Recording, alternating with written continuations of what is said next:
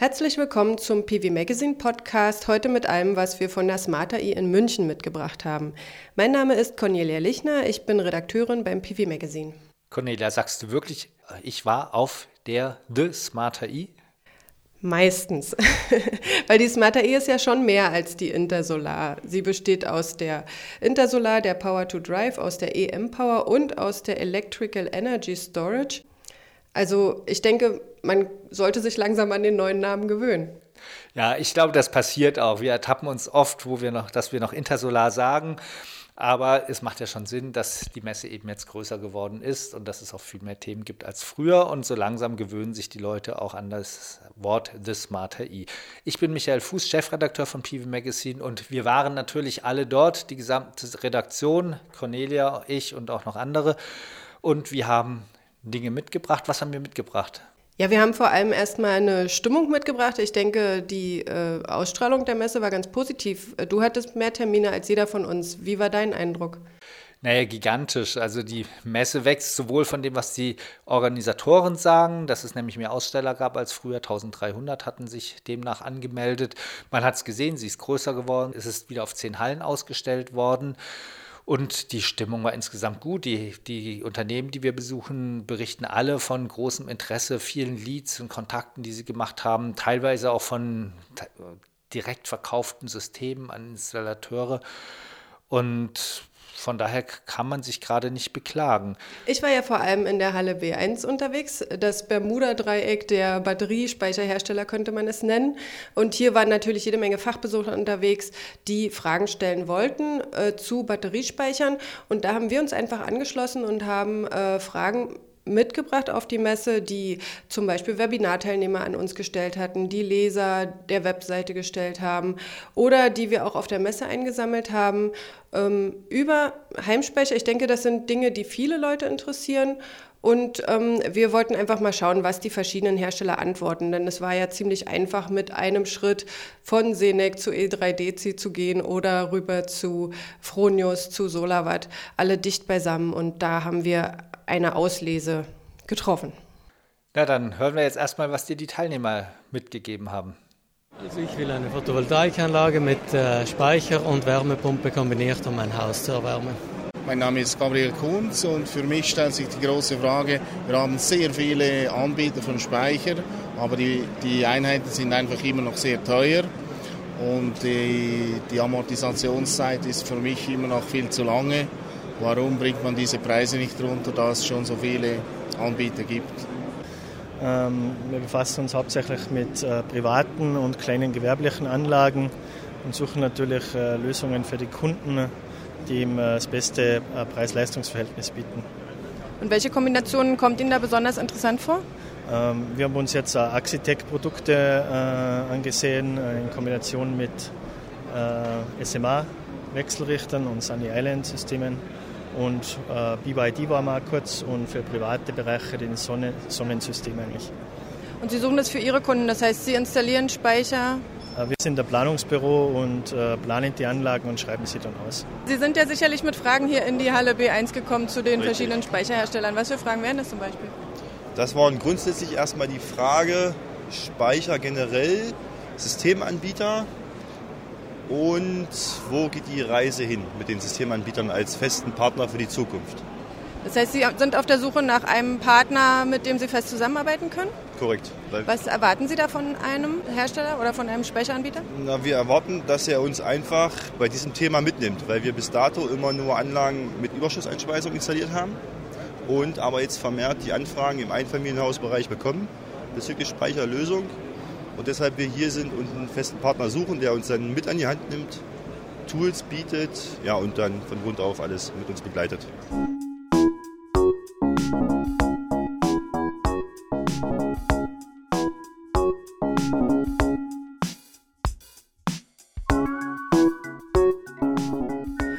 Bin jetzt hier auf dem Stand äh, von Senec. Gegenüber sitzt mir Stefan Dietrich, ähm, Sprecher von der Senec GmbH. Und Herr Dietrich kann mir mal die Frage beantworten, worauf man achten sollte, wenn man Batteriespeicher nachrüsten möchte äh, zu bestehenden PV-Systemen, die ja ursprünglich nicht auf den Speicher ausgelegt waren.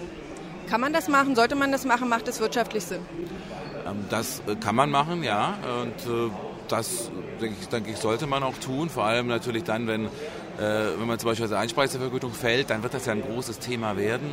Ähm, dann wird die Anlage wirtschaftlich sicherlich auch nicht anders nicht zu betreiben sein. Dann macht es absolut Sinn. Und es geht. Man muss natürlich darauf achten, dass, die, dass der Wechselrichter kompatibel ist. Da gibt es ja von uns auch eine Liste kompatibler Wechselrichter, die einzusehen ist. Ähm, und wie bei allen Anlagen und bei allen Speicherinstallationen muss natürlich darauf geachtet werden, dass die, dass die Leistung und die Größe der Anlage und äh, die Stromerzeugung der Anlage und der, die Speichergröße aufeinander abgestimmt sind. Aber das ist bei Neuinstallationen ja auch nicht anders. Die gleiche Frage habe ich auch noch Ralf Ossenbrink gestellt. Er ist Sprecher bei E3DC. Ist es wirtschaftlich sinnvoll, Speicher nachzurüsten? Also die Frage lässt sich nicht ganz grundsätzlich beantworten. Ähm, das liegt einfach daran, dass es ja ähm, bei den Anlagen, die jetzt ähm, in den letzten 20 Jahren in Betrieb gegangen sind, sehr, sehr unterschiedliche Vergütungssätze gibt. Und es liegt eigentlich auf der Hand, dass die Anlagen mit noch sehr hohen Vergütungssätzen wahrscheinlich nicht geeignet sind für eine Nachrüstung. Aber je jünger die Anlage ist, das heißt, je niedriger ähm, dann auch der, die Einspeisevergütung ausfällt, desto eher macht es Sinn, ähm, das große Sparpotenzial einer jeden selbstgenutzten Kilowattstunde zu nutzen. Und äh, unter der Voraussetzung, dass man ähm, einige Möglichkeiten hat, ähm, den Eigenverbrauch auch wirklich darzustellen und zu organisieren, ähm, denken wir in jedem Fall, dass es sich lohnt, äh, Anlagen nachzurüsten. Das ist ja auch gängige Praxis und viele unserer Vertriebspartner tun das auch regelmäßig. Und muss die Anlage schon Voraussetzungen erfüllen? Also muss die schon für Eigenverbrauch ähm, installiert sein? Ähm, das ist grundsätzlich nicht unbedingt der Fall. Sie muss einen funktionierenden Wechselrichter haben. Und die Nachrüstlösung, die wir anbieten, ähm, knüpft sozusagen an die bestehende Technik an und kann äh, das Energiemanagement dann auch selbst leisten. Michael, können wir kurz über die Wirtschaftlichkeit von Speichern sprechen? Das ist ja mein Lieblingsthema. Die Hersteller haben mir hier erwartbare Antworten gegeben. Äh, ähnlich wie E3DC und Senec haben auch Sonnen und EcoCoach geantwortet. In unserer aktuellen Batteriespeicherübersicht haben wir aber sogar Preise veröffentlicht, also was eine Kilowattstunde eingespeicherter Strom kostet. Glaubst du, dass äh, ein nachgerüsteter Speicher tatsächlich wirtschaftlich sein kann? Ja, der kann auf jeden Fall wirtschaftlich sein. Das kommt auch raus, wenn man das jetzt, wenn man das berechnet. Aber vielleicht mal vorneweg. Also Wirtschaftlichkeit ist schon ein schwieriges Thema, wo man in der Branche nicht so gerne drüber redet, weil das ja auch als Argument nicht nach vorne gestellt wird. Also wir, die meisten Experten sind sich einig, zumindest jetzt aus der Branche, ähm, dass die Heim Speicher der Energiewende dienen. Also man wird in Zukunft Speicher brauchen. Das sieht man allein darin, dass man eigentlich ja 400 Gigawatt Photovoltaik braucht, 200 bis 400, vielleicht sogar mehr. Da gibt es jetzt verschiedene Szenarien. Auf jeden Fall so viele, dass man sehr hohe Einspeisepeaks mittags hat und die müssen ja irgendwo hin. Und da ist es da einfach sinnvoll, die vor Ort zu speichern. Und das können Quartiersspeicher sein, das können aber auch Heimspeicher sein. Es ist also sinnvoll, diese Speicher zu haben und man tut der Energiewende was Gutes. Die Wirtschaftlichkeit ist aber trotzdem nicht immer einfach. Man wird nie draufzahlen müssen, wenn man eine Solaranlage plus Batteriespeicher installiert, wenn man das als Gesamtsystem betrachtet. Aber wenn man auf Rendite optimieren würde, dann würde man in vielen Fällen den Batteriespeicher vielleicht doch weglassen. Das wollen wir gar nicht in den Vordergrund stellen. Aber wir haben bei den vielen Herstellern Preise recherchiert. Viele haben uns die Preise gegeben, wo wir sie nicht bekommen haben. Da haben wir bei Händlern nachrecherchiert und haben da wirklich viel zusammengetragen. Wir berechnen dann die sogenannten Speicherstromkosten, also wie viel kostet eine Kilowattstunde ein- und wieder ausgespeicherter Strom im besten Fall. Das heißt, wir gucken uns die Lebensdauer an. Wir haben da zwei Werte uns angeschaut. Nehmen wir erstmal den Wert, wo wir ihn auf die Garantiezeit bezogen haben. Also ein Hersteller gibt zehn Jahre Garantie. Wir gehen davon aus, man kann an 300 Tagen im Jahr einen vollen Zyklus fahren. Das ist wirklich eine optimale Annahme. Also jeden Tag mit Solarstrom aufladen und dann abends und nachts entladen. Und dann kommen minimale Kosten von 24 Cent pro Kilowattstunde beim günstigsten System. Da sieht man, es ist durchaus knapp, aber bei einer nachgerüsteten Anlage, die abgeschrieben ist, also wo die Solaranlage abgeschrieben ist, da ist man natürlich dann trotzdem noch unter, der, unter den Strombezugskosten beim Netzbetreiber. Das heißt, es, es rentiert sich schon. Man kann aber auch natürlich noch anders rechnen. Man kann davon ausgehen, dass so ein Speicher mehr kann, als die Garantie abdeckt. Also wir gehen ja davon aus, dass nicht jeder Speicher nach zehn Jahren kaputt gehen wird. Die, die, werden schon zum großen Teil auch länger halten. Wie lange, darüber kann man jetzt lange streiten. Aber wenn man die Zyklenlebensdauer annimmt, die die Hersteller angeben, nicht garantieren, wohlgegeben, also angeben, dann kommen wir auf minimale Kosten von 7 Cent. Also das ist dann natürlich schon sehr günstig. Dann hat man aber natürlich auch den Hersteller dabei, der 10.000 Zyklen als Lebensdauer angibt, die man, das kann man sich ausrechnen, wenn man 300 Zyklen pro Jahr macht, da braucht man 30 Jahre dafür. So lange halten die Speicher vermutlich wiederum nicht. Ähm, also die Wahrheit wird irgendwo dazwischen liegen. Insofern kann man sagen, nachgerüstete Anlagen hat man gute Karten, dass es wirtschaftlich ist.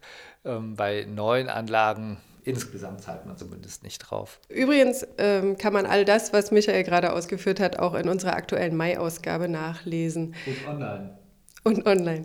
Ähm, ich habe mich ja auch noch weiter mit den äh, Speicherfragen beschäftigt und äh, die nächste Frage, die ich Ralf Ossenbrink bei E3DC gestellt habe, ist, wie sollte man die Anlage auslegen, wenn man äh, zukünftig ein E-Auto plant, aber jetzt ja noch keins hat? Und auch da ist die Nachrüstungsfrage ganz ähm, essentiell. Ähm, da muss man ein wenig äh, in die Zukunft denken und ähm, muss vor allen Dingen nicht nur an die Auslegung äh, des Speichers denken, sondern auch an die Auslegung der PV-Anlage, ähm, wobei man eine PV-Anlage natürlich jederzeit später auch noch erweitern kann.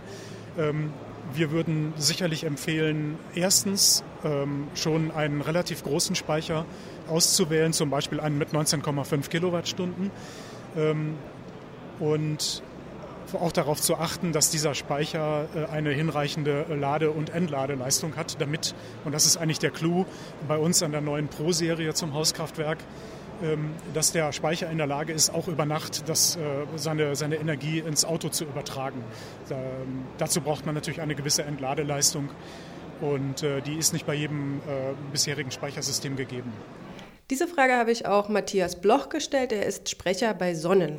Also was wir sehen bei vielen Kunden ist tatsächlich, dass sie dann ähm, die größtmögliche äh, Photovoltaikanlage schon jetzt äh, sich zulegen, zum Beispiel bis 9,9 kW. Ab 10 kW komme ich ja dann, wie gesagt, in den Bereich, wo ich anteilig die EG-Umlage bezahlen muss. Also wir sehen das durchaus, dass Leute schon vorausschauen und sich dann eher zu einer möglichst großen Photovoltaikanlage oder für eine möglichst große Photovoltaikanlage entscheiden. Wir sehen auch, dass Leute, sehr viele sogar, sich mit dem Gedanken eines Elektroautos tragen Allein 10 Prozent unserer Kunden haben ja bereits ein Elektroauto, was viel, viel höher ist als, als die äh, Elektroautoquote in Deutschland bisher.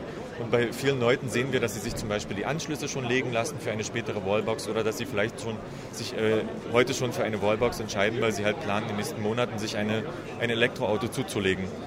Und ähm, würde man den Speicher schon größer wählen oder was würde man da machen?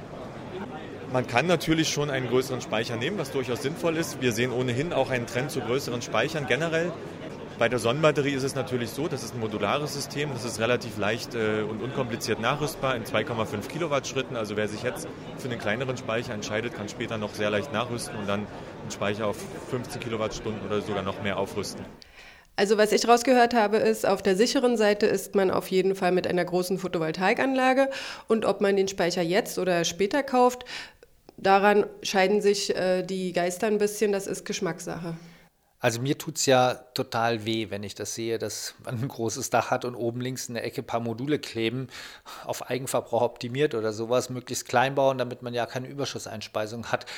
Da kommen wir ja wieder auf die 400 Gigawatt, die wir am Schluss brauchen. Wir brauchen ja einfach viel Photovoltaik und es ist toll, wenn man die Dachflächen nutzen kann und es nicht irgendwo in die Landschaft bauen muss ist auch nicht immer schlimm, kann auch manchmal sinnvoll sein und man kann auch Flächen so gut nutzen und es gibt viel schlimmere Arten, die Landschaft zu verschandeln, aber wir freuen uns, wenn die Photovoltaik auf Dachflächen ist und deswegen ist es doch toll, wenn man sie voll baut. Und das mit dem Nachrüsten, der Speicher, ja, das ist so eine Sache, da muss man sich das schon genau angucken. Also eine bestimmte Zeitspanne, ein bis zwei Jahre, geht das eigentlich bei allen Systemen, sagen die Hersteller. Ob es länger geht, das hängt dann wirklich vom inneren Aufbau ab, weil es davon abhängt, ob man verschieden gealterte Systeme zusammenschalten kann. Da gibt es dann verschiedene Varianten. Also zum Beispiel SMA hat einen Hochvolt-Speicherwechselrichter auf den Markt gebracht, der drei Eingänge hat. Da kann man an drei Eingänge Batterien anschließen. Das heißt, man kann halt die Nachrüstbatterien an den anderen Eingang anschließen. Dann hat man da überhaupt kein Problem. Es gibt andere Batterien, die ein sogenanntes aktives Balancing haben. Zum Beispiel Siemens hat das bei dem neuen Speicher eingebaut. Ähm, Tesvolt, das sind jetzt größere Systeme, hat das promotet das auch schon seit langem. Das heißt, da gleicht man die Unterschiede zwischen den verschiedenen Batteriemodulen und Batteriezellen aktiv aus und nicht einfach darüber, dass man über passive Bauelemente, äh, wenn die unterschiedlich geladen sind, Verlustleistungen produziert. Und ähm, dadurch, da, da gibt es einfach verschiedene Systeme, ob man wirklich beliebig lang, auch noch in fünf Jahren oder in sechs Jahren, die Batterien nachrüsten kann. Unabhängig vom Speicher fand ich auch einen Aspekt interessant, den Nadine Bernhardt von Solarwatt angesprochen hat. Ähm, nämlich das Problem besteht ja bei Elektroautos darin, dass das häufig nicht zu Hause ist, äh, wenn die, die Sonne scheint sondern ist unterwegs. Und deswegen ist ja sowieso die Frage, ob man den Speicher tatsächlich zu Hause braucht oder ob man nicht lieber ähm, den Arbeitgeber dazu bringt, äh, eine Lademöglichkeit zu bauen. Weil es geht ja in erster Linie darum, dass ich mein Auto mit Sonnenstrom äh, laden möchte. Ja, da gibt es natürlich verschiedene Ansätze. Also das haben wir auch in der aktuellen Ausgabe beschrieben. E3DC hat das ja promotet, sehr große Speichersysteme, damit man eben doch über den Speicher das Elektroauto laden kann. Man muss ja auch nicht den, das ganze Auto laden, sondern man muss in der Regel 30 Kilometer laden oder sowas, die man am nächsten Tag braucht. Das kann man schon mit einem großen Speicher machen. Das werden wir übrigens, wir haben E3DC angefragt, dass die uns das in der nächsten Ausgabe wirklich mal detailliert vorrechnen, was das bedeutet und was das für die Wirtschaftlichkeit bedeutet, damit wir mal sehen, ob das wirklich funktionieren kann. Aber da gibt es eben verschiedene Ansätze. Aber klar, Laden beim Arbeitgeber ist ein großes Thema, auch bezüglich Abrechnungssysteme. Das haben wir jetzt ein Webinar gehabt. Das bleibt das Thema bleibt uns sowieso erhalten. Hast du was erfahren dafür, darüber auf der Intersolar? Auf der EES, auf der Smarter I? Tatsächlich habe ich da auch auf der Smarter I etwas davon erfahren. Und zwar war ich am Stand von EcoCoach und die kennen sich ja sehr gut aus mit äh, Meterstrom und sogar mit Smart Grids. So, ich bin jetzt hier am Stand von EcoCoach und äh, mir gegenüber sitzt Ronny Schottke. Was machen Sie bei EcoCoach? Ich bin der Geschäftsführer für die EcoCoach GmbH. Äh, wir sind die Vertriebsgesellschaft der EcoCoach AG für Deutschland und Europa. Und Sie können mir jetzt folgende Frage beantworten, die immer mal wieder kommt. Ähm, warum gibt es in Deutschland noch keine Mieterstromprojekte mit Batteriespeicher oder sehr selten? Es gibt entsprechende Projekte, aber aufgrund der regulatorischen Hürden ist es nicht so einfach, ähm, diese sinnvolle Lösung umzusetzen. Was müsste man machen oder was bräuchte man, um so eine Lösung ähm, an den Vermieter zu bekommen? Erst einmal die politischen Voraussetzungen, dass es als Thema so auch gewollt ist, ähm, dass die Hürden für die Investoren und auch für die Hersteller äh, nicht mehr so hoch sind, um diese recht smarten Lösungen, die es mittlerweile am Markt gibt, unsere Referenzierung in, den, in der Schweiz, ähm, ähm, auch sinnvoll in Deutschland umgesetzt werden können. Also es funktioniert ja schon, äh, man muss es nur wollen. Also technisch sagen Sie, ist es kein Problem. Man kann sozusagen diese Abrechnung unter den Mietern, auch den, den ähm, Speicher damit einbinden, das funktioniert? Das funktioniert, ja. Sind solche Konzepte auch wirtschaftlich? Diese sind auch wirtschaftlich, auf jeden Fall. Ja. Weil ich ja aufgrund der ähm, äh, Netzentgelte im Mietobjekt diese ja natürlich nicht anfallen habe. Das ist eine Position und somit kann eigentlich der Mieter auch direkt an erneuerbaren Energien partizipieren. Auch eine Frage, die häufig kommt, ist, was sind die größten Hürden für die Einrichtung eines Mikrogrids? Zum Beispiel ein Quartierspeicher in der Nachbarschaft, äh, wo sich mehrere Haushalte bedienen können. Das ist im Prinzip fast auch wieder derselbe Ansatz wie im Mieterstrom. Ich habe sehr viel rechtliche Hürden, dort aber auch in der Regel wieder das öffentliche Netz und komme dann doch schon wieder in die Netzentgelte und muss auch entsprechende Rollen wieder erfüllen ähm, im, Gesamt, im Gesamtkonzept. Und das sind dann in der Regel die Hürden per se. Die Rollenverteilung der einzelnen Teilnehmer äh, äh macht es den Investoren schwer, in, in, in solchen Projekten zu investieren, weil nicht ganz klar ist, wer welche Rolle übernimmt, wo ist die Effizienz und ist es dauerhaft wirtschaftlich. Und gibt es da schon Beispiele? Es gibt schon Beispiele. Es gibt ja das autarke Dorf in Feldheim, südlich von Berlin. Dort äh, hat man ein redundantes Netz aufgebaut zum öffentlichen Netz. Macht politisch Sinn, um zu zeigen, dass es geht, ist aber nicht skalierbar da wir ein Netz haben und man sollte doch das auch nutzen können. Also von Ihrer Seite der Aufruf an die Politik, da dringend was zu ändern. Genau. Dass die Regularien bezüglich Energiespeicher noch zu wünschen übrig lassen und dass da noch viel passieren muss im Zuge der Energiewende, das ist der vielen klar. Ich würde gerne nochmal das Thema wechseln auf mehr praktische Fragen, die ich ja auch immer merke, wenn ich unsere Webinare moderiere da gibt es viele, die sich auf Garantien beziehen und Garantiebedingungen. Ja, ich glaube, das ist wirklich eine ähm, komplizierte Frage, gerade äh, was ähm, den Inhalt von Stromspeichern angeht. Und da habe ich ne, schönerweise auf der Messe einen Experten getroffen. Hört dir das mal an. Um eine der ähm, Fragen unserer Hörer zu äh, klären, habe ich äh, hier auf der Intersolar Kai Philipp Kairis getroffen. Er ist ähm, Batterieexperte an der RWTH Aachen. Herr Kairis, wenn man einen Batteriespeicher eine Weile betrieben hat, dann möchte man ja auch wissen, hat er noch die Kapazität, die er haben sollte, hat er noch die Leistung, die er haben sollte. Aber das sind so Fragen, die man als Nutzer schwer beantworten kann. Wie kann man zum Beispiel feststellen, ob man einen Garantiefall hat? Ja, das ist in der Tat gar nicht so leicht zu beantworten. Ähm, zunächst mal muss man sagen, eine gewisse Alterung bei einem Speicher ist normal. Also das ist unumgänglich. Elektrochemisch passiert da immer was. Genau wie Menschen altern Batterien eben auch. Ähm, aber es sollte eben in einem gewissen Rahmen passieren und dafür gibt es ja Garantien. Ähm, was man als Nutzer beispielsweise tun kann, um mal ein erstes Gefühl dafür zu bekommen, ist in seinem Monitoring-Portal nachschauen. Alle großen Hersteller bieten eben Monitoring-Portale als App oder im Browser an. Da kann man mal schauen, wie viel Energie wurde denn da gestern, letzte Woche, letzten Monat entladen. Und wenn das ungefähr in der Größenordnung ist, was auch auf dem Datenblatt steht, dann kann man sagen, ja, wird schon in Ordnung sein. Wenn man allerdings dauerhaft deutlich weniger, 10% weniger, 15% weniger entladen kann, als eigentlich auf dem Datenblatt steht, dann könnte man davon ausgehen, dass äh, etwas schief läuft. Ähm, jetzt, wenn man seinen Batteriespeicher zu Hause betreibt, dann entlädt man den ja selten komplett und lädt ihn wieder komplett voll. Sollte man das dann tun, um solche Fragestellungen zu beantworten? Ähm, also wenn man ein bisschen Interesse an der Technik hat, könnte man natürlich so eine Vollladung mal provozieren, indem man an einem sonnigen Tag danach wirklich einfach ein paar Geräte anschmeißt, den Staubsauger oder die Herdplatte oder den Ofen und den Speicher mal komplett entlädt. Tatsächlich sehen wir aber auch so in dem Monitoring, was wir betreiben, dass in Deutschland so gerade im Frühling und im Herbst wir relativ viele Vollzyklen tatsächlich haben. Das heißt, so gerade in den Monaten Mai, Juni oder auch Richtung September ähm, gibt es eine gute Chance, dass Sie von ganz alleine so einen Vollzyklus schon sehen können. Und dann können Sie im Portal natürlich sehen, hat mein Speicher das geliefert, was er sollte. Und falls er nicht das liefert, was er sollte, was kann man dann tun? Ähm, naja, der erste Kontaktpartner für so einen Fall wäre natürlich der Hersteller. Der Hersteller hat eine Garantie gegeben. In Deutschland üblich sind zehn Jahre mit 80 Prozent Restkapazität. Und wenn man merkt, dass der Speicher dauerhaft nicht mehr in dem Bereich ist, würde man typischerweise beim Hersteller entsprechend eine Meldung machen. Ähm, Danach kann es allerdings leider ein bisschen schwierig werden, weil das genaue Feststellen der Kapazität im Feld ist derzeit noch relativ aufwendig. Typischerweise, wenn man es wirklich genau wissen will, würde man einen Techniker hinschicken, der den Speicher einmal manuell komplett voll und dann komplett leer macht. Das kann aber je nach Speicher bis zu zwölf Stunden dauern und das, ist, das möchte man als Endnutzer ja eigentlich nicht, wenn man dann zwölf Stunden dabei sein muss. Ähm, wir haben an der RWTH deswegen ein Verfahren entwickelt, was aus den Betriebsdaten ähm, des Speichers, die ohnehin schon da sind, die Kapazität extrem genau mit weniger als einem Prozent Abweichung gegenüber einem Kapazitätstest bestimmen kann. Und wir glauben, dass das sowohl für die Nutzer als auch für die Hersteller deutlich angenehmer und auch schneller funktionieren kann. Und dafür muss kein Techniker kommen? Wie machen Sie das?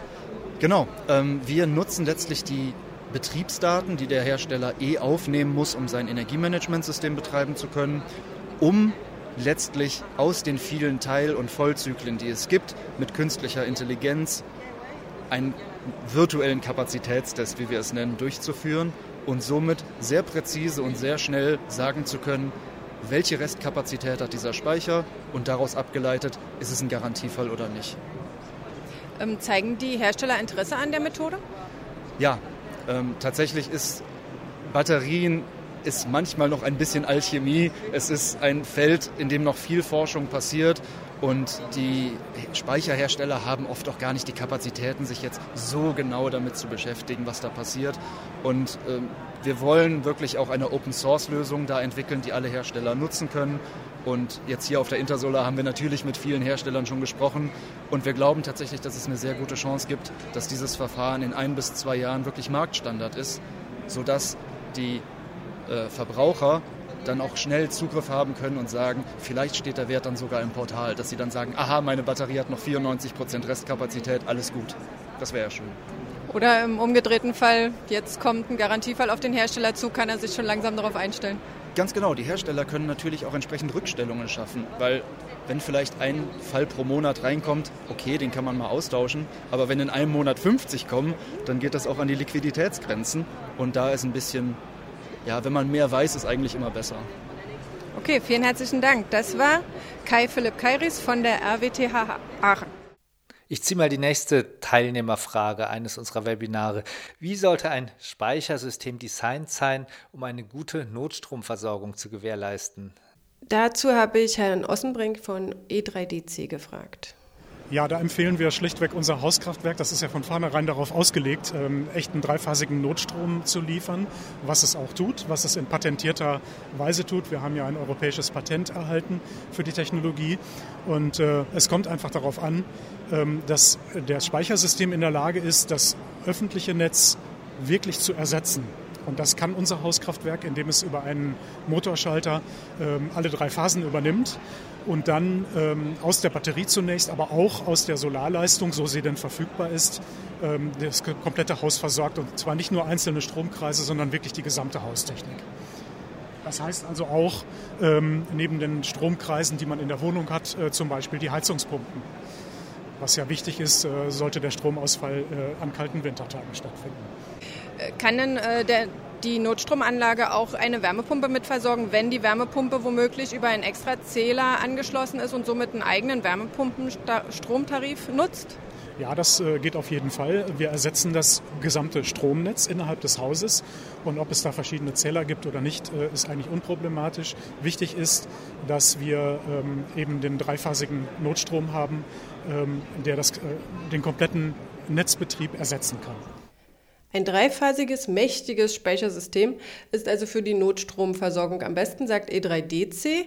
Doch andere Anbieter haben hierzu abweichende Meinungen, so zum Beispiel Matthias Bloch von Sonnen.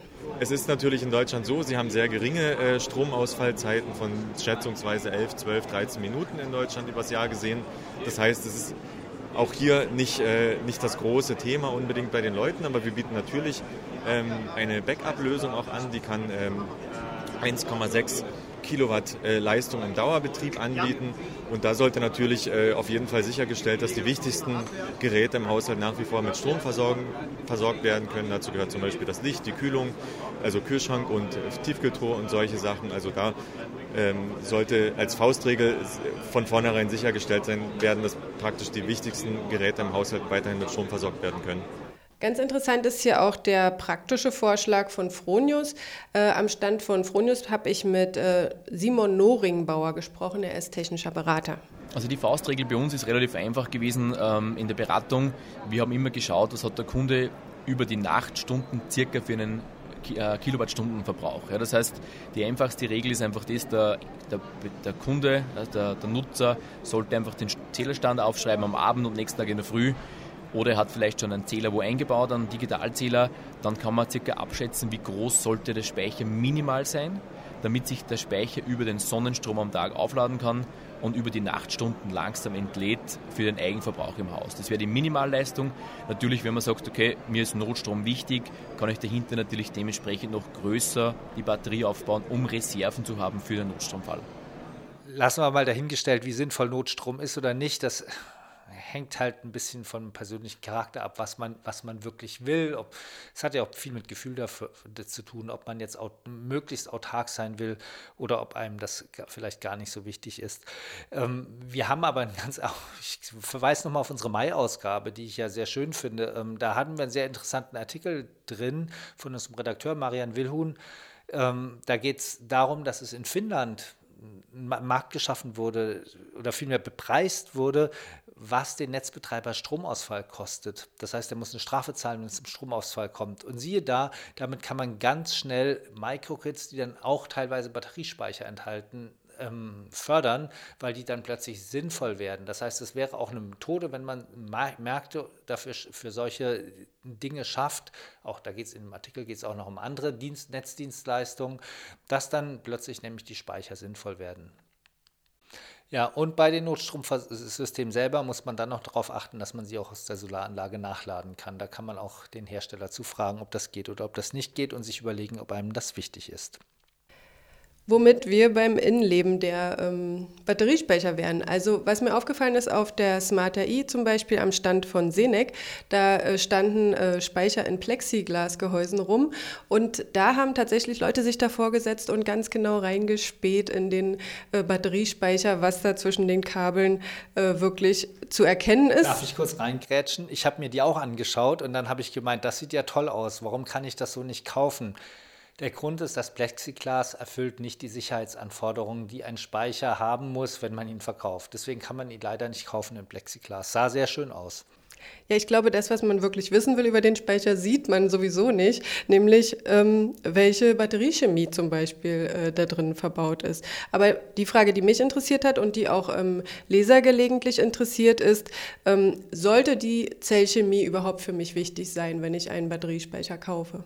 Und das habe ich Stefan Dietrich von Senec gefragt. Ist es für einen äh, Käufer eines Heimspeichers relevant, welche Zellchemie in dem äh, Speicher verbaut ist?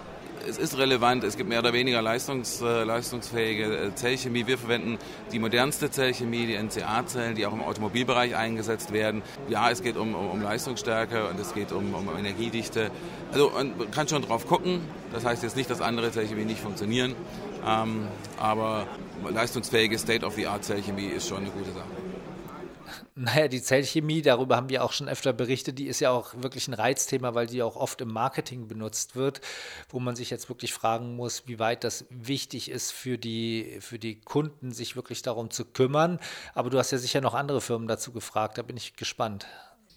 Ja, genau. Die Senec-Zellen sind ja NCA-Zellen, ähm, enthalten Kobalt, während ähm, Sonnen äh, eine andere Zellchemie verwendet, nämlich Lithium-Eisenphosphat. Und darüber hat mir Matthias Bloch noch etwas erzählt. Die Frage kann man vielleicht mit zwei Antworten beantworten. Wir sehen sicherlich ein großes Interesse für das Innenleben der Sonnenbatterie, ist ja ganz klar. Wir zeigen dir auch ganz offen und transparent hier.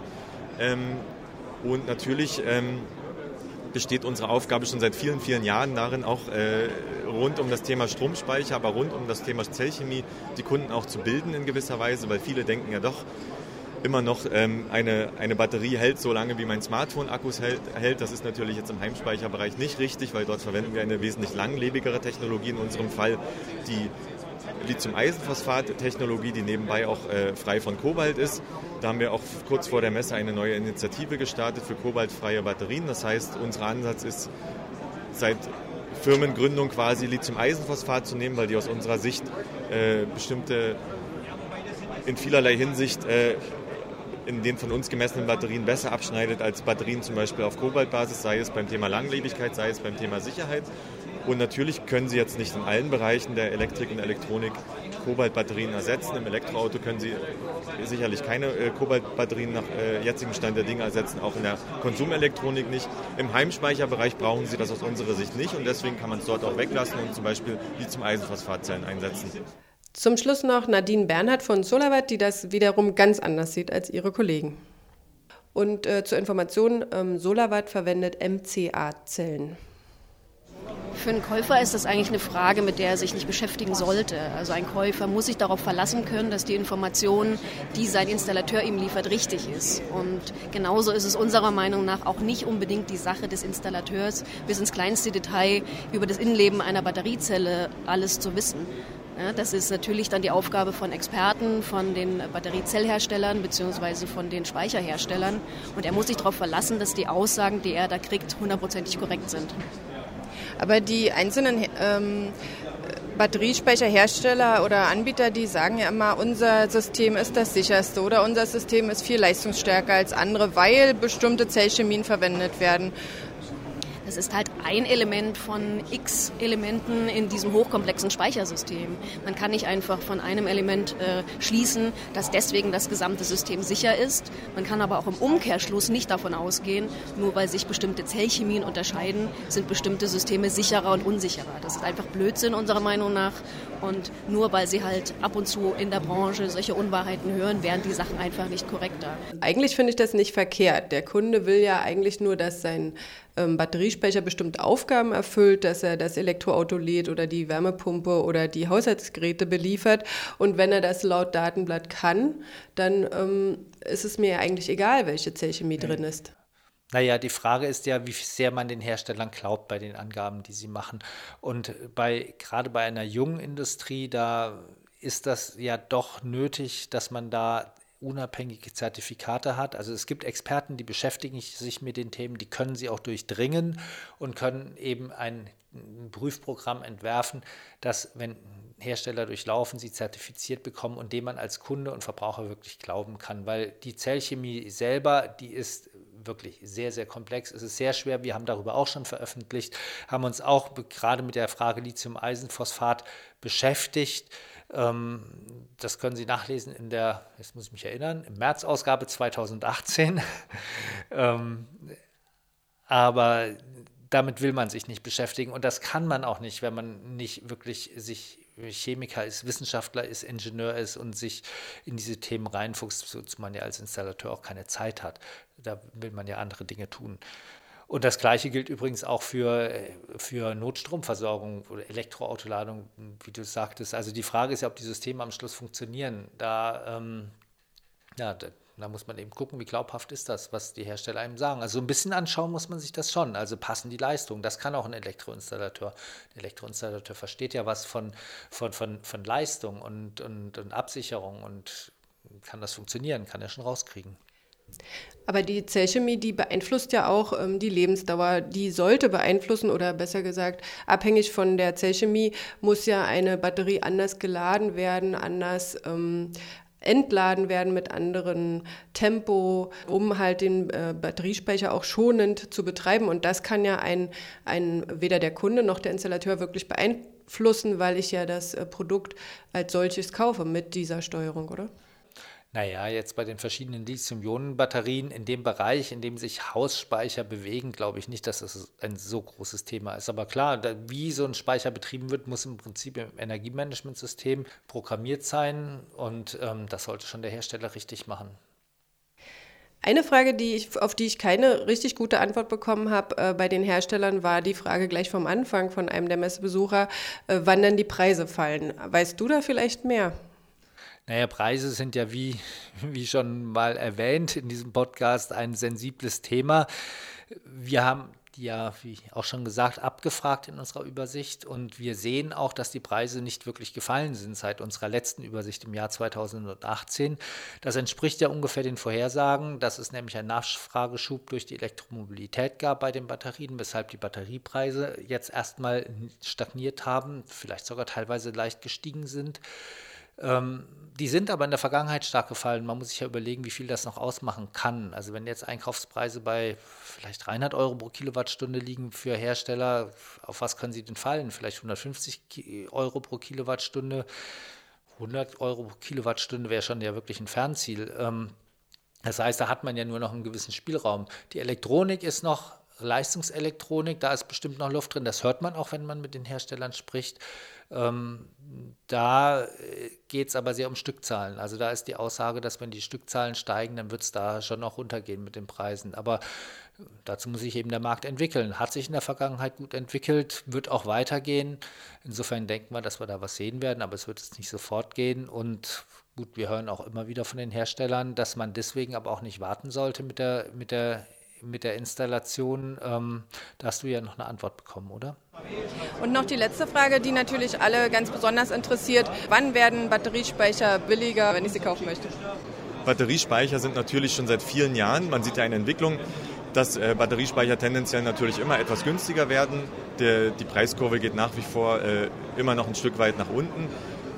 Es ist natürlich jetzt die Frage, wenn ich mich entscheide, äh, warte ich lieber noch eine Weile, äh, warte ich noch ein, zwei Jahre oder kaufe ich mir heute schon einen Batteriespeicher. Da muss man natürlich sehen, wenn ich jetzt noch zwei Jahre warte und der Preis um 10 Prozent vielleicht in dem, in, in dem Zeitraum zurückgehen würde, ähm, wiegt das die Kosten wieder auf, die ich in der gleichen Zeit für meinen Strom bezahle, den ich nach wie vor vom Versorger bekomme.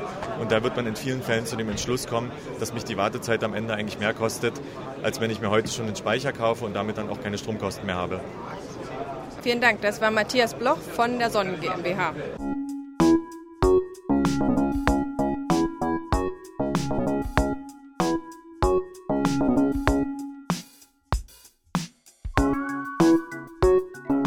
Das war's für heute von der Smart AI in München. Wir sind interessiert daran zu erfahren, wie Ihnen, also unseren Hörern, der Podcast gefallen hat. Bitte schreiben Sie uns Ihre Meinung in die Bewertungsfenster bei SoundCloud, iTunes oder Spotify. Oder schicken Sie uns eine E-Mail an podcast.pv-magazine.com. Wenn Ihnen unsere Sendungen gefallen, liken Sie uns auf den Portalen, dann werden wir auch von anderen leichter gefunden. Vielen Dank fürs Zuhören. Bis zum nächsten Mal.